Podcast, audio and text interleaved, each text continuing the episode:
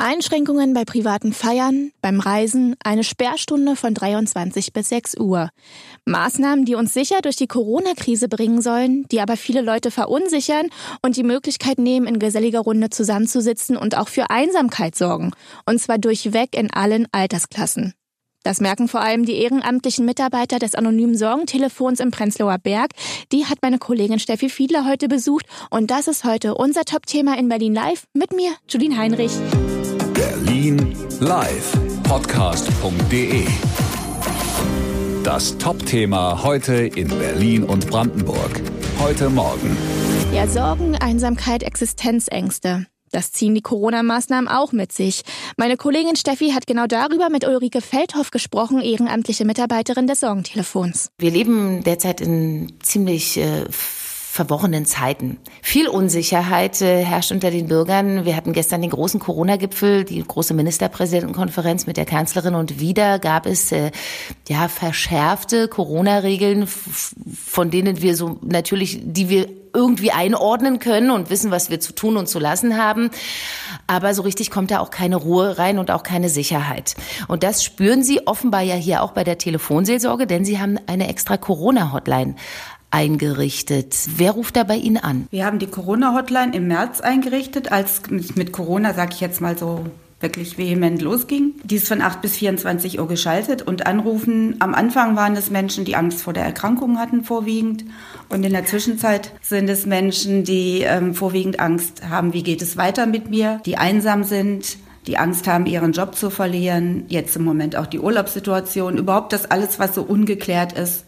Und äh, ich vermute, das sind nicht nur alte Menschen. Das geht genau wie bei uns hier bei der Telefonseelsorge, querbeet durchs Alter. Es ist schon so ein, sage ich jetzt mal, zwischen 40 und 60 oder 35 und 65 so der Schwerpunkt der Anrufer, aber es geht schon querbeet durch alle Altersgruppen. Weswegen rufen die Leute besonders oft an? Also im Moment rufen die Leute wieder besonders häufig an, weil sie zu Hause sich, ich sage jetzt mal wirklich, ähm, auf die Nerven gehen man hockt aufeinander, die Kinder sind nicht, nicht unbedingt durchgehend in der Schule, die Kitas sind teilweise noch geschlossen, die Menschen sind im Homeoffice und wenn sie dann sich vorstellen, sie haben eine, sage jetzt mal 70 Quadratmeter große Wohnung, sind da mit vier Menschen drin, ist im Normalfall, wenn sie einen geregelten Alltag haben, vollkommen okay. Aber wenn sie sich dann vorstellen, sie sind wirklich den ganzen Tag da und sollen dann auch noch arbeiten, sollen sich um die Kinder kümmern, um die Hausaufgaben kümmern, dann wird es ganz schön schwierig und das ähm, macht auch ganz viel mit den Menschen. Was sagen Sie denn diesen Familien dann? Wie können Sie denen denn helfen? Wir können eigentlich nur eine Entlastung bieten, wobei nur schon eine ganze Menge ist. Wenn man mit jemandem reden kann, dem man auch so seinen Brust und auch so seine Wut und seine Enttäuschung über das alles, was da abgeht und über diese ähm, Enge und auch die Gefühle, die in einem hochkommen. Man, man lehnt dann auf einmal seine Kinder ab, die man wirklich von Herzen liebt oder man lehnt auch seinen Partner ab, der in einer bestimmten Situation einfach nur schlimm ist. Die Telefonseelsorge ist ja anonym, Sie sind anonym, der Anrufer bleibt anonym. Wenn Sie jetzt aber das Gefühl haben, da hat jemand ernsthaft jetzt wirklich ein Problem und er braucht mehr als nur eine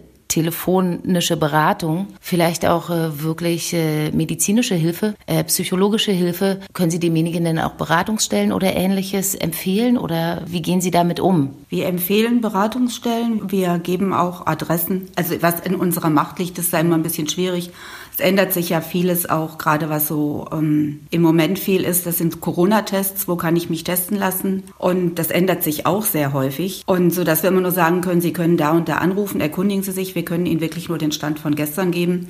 Denn wenn wir anfangen zu sagen, in dem Bundesland ist es so oder da ist es so, dann hat sich das schon wieder überholt. Hm. Aber ansonsten verweisen wir auch auf den Krisendienst, auf den Berliner Krisendienst oder auf andere Beratungsstellen auch, wo man sich hinwenden kann. Aber es gibt durchaus Anrufe, wo Menschen einfach ihre Freude mit jemandem teilen wollen. Warum auch das passiert, das hat Leiter Uwe Müller Steffi dann erzählt. Es sind ja nicht nur Sorgen und Ängste. Mhm. Ja, also natürlich sind Sorgen und Ängste äh, und, und gerade persönliche Krisen äh, unser Hauptgeschäft. Ja, und Telefonseelsorge ist ja gegründet worden, um Suizide zu verhüten. Ja, so. Aber selbst Freude ist ja schwer auszuhalten. Stellen Sie mal vor, Ihnen passiert irgendwas wunderbar Gutes und Sie haben niemanden, mit dem Sie darüber reden können. Ja? Wem erzählten Sie denn, dass Sie nach so und so langer Zeit nun plötzlich doch schwanger geworden sind und so ein Geschenk des Himmels? Und wenn Sie aber niemanden haben, der sich sozusagen mit Ihnen freuen kann, will ja keiner, dass sie vor Freude platzen. Und von daher ist es ja gut, dass, sie,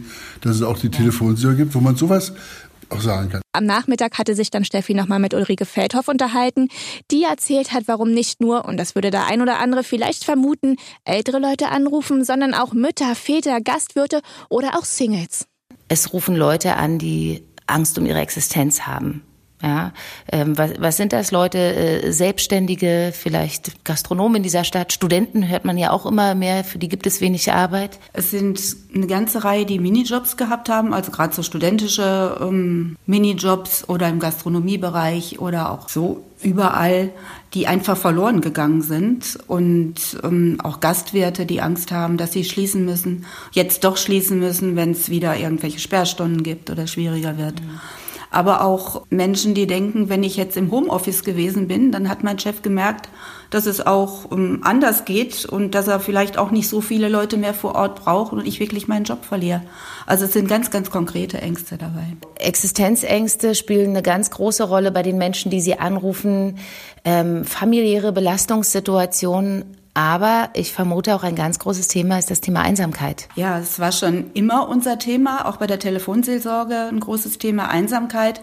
Aber das hat sich eben jetzt verstärkt, auch ähm, an beiden Telefonen durch die Altersgruppen durch. Vollkommen egal, ob es Studenten sind, ob es alte Menschen sind, die im Heim sind und keinen Besuch oder kaum mehr Besuch kriegen, wo der Körperkontakt fehlt und oder wo nur eine Stunde am Tag jemand kommen kann, auch in Krankenhäusern oder auch einfach bei den Großeltern, die zu Hause sitzen, mhm. wo die die Kinder aus aus wirklich aus dem aus der Angst raus den Großeltern zu schaden nicht kommen, nicht weil sie nicht kommen wollen, sondern aus der Angst raus und wo beide Seiten aber da überhaupt nicht mit glücklich sind, sondern beide Seiten in diese ja, in diese Einsamkeit versinken. Ne? Haben Sie denn, wenn Sie all das äh, tagtäglich mitbekommen, das Gefühl, dass die Menschen, die bei Ihnen anrufen, trotzdem noch die Corona-Maßnahmen, die jetzt ähm, immer wieder auch erneut festgelegt werden, akzeptieren? Oder schwindet die Akzeptanz? Ich denke, es ist ein sehr großer Teil, der die weiter akzeptiert der sich im Gegenteil darüber aufregt und sagt, ich sitze in der U-Bahn, ich trage meine Maske, mein Nachbar auch, aber mein Gegenüber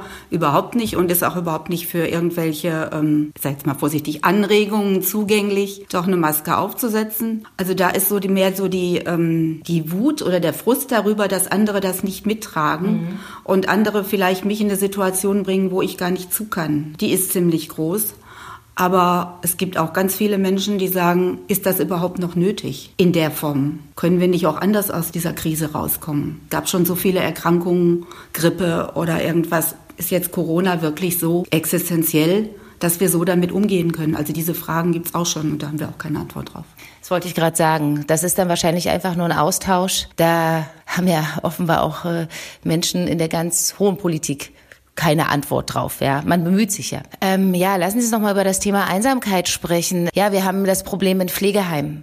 Zum Beispiel, Sie haben gerade auch die Großeltern angesprochen, die Vereinsamung, aber ich erlebe das auch im, äh, tatsächlich im Freundeskollegen und auch im Familienkreis mitunter, also in der entfernten Familie, dass gerade so die Singles, die jungen Singles, die vielleicht jetzt in die Familienplanung gehen würden, abends in der Bar oder, oder vielleicht auch bei einem Ausflug oder wie auch immer normalerweise Menschen kennenlernen würden, die können das gerade nicht.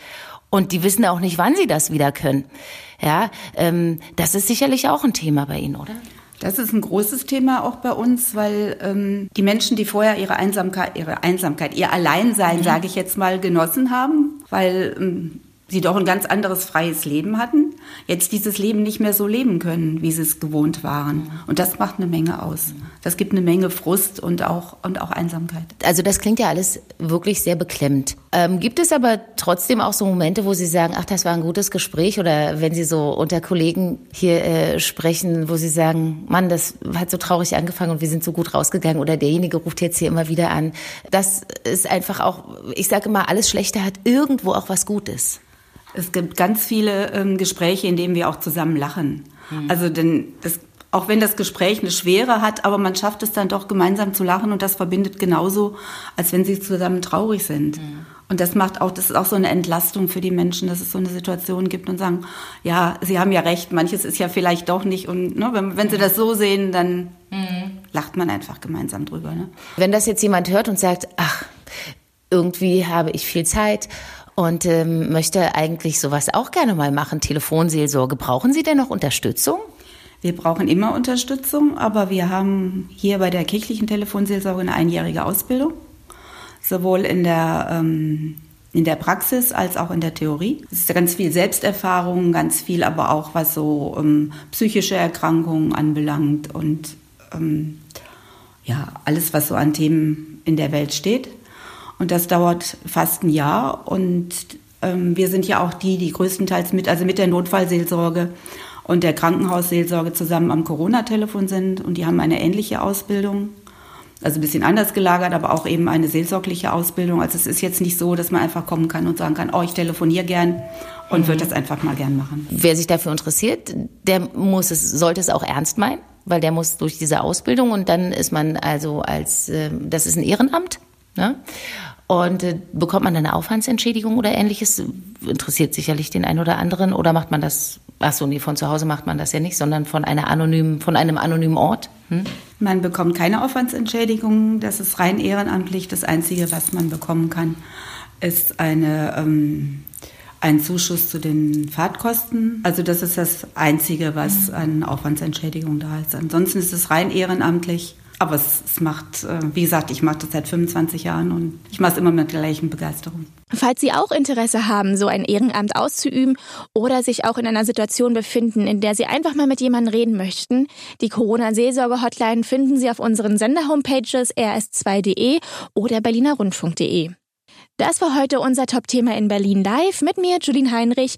Und falls Ihnen der Podcast gefallen hat, können Sie diesen gerne abonnieren auf Ihrer Lieblingspodcast-Plattform.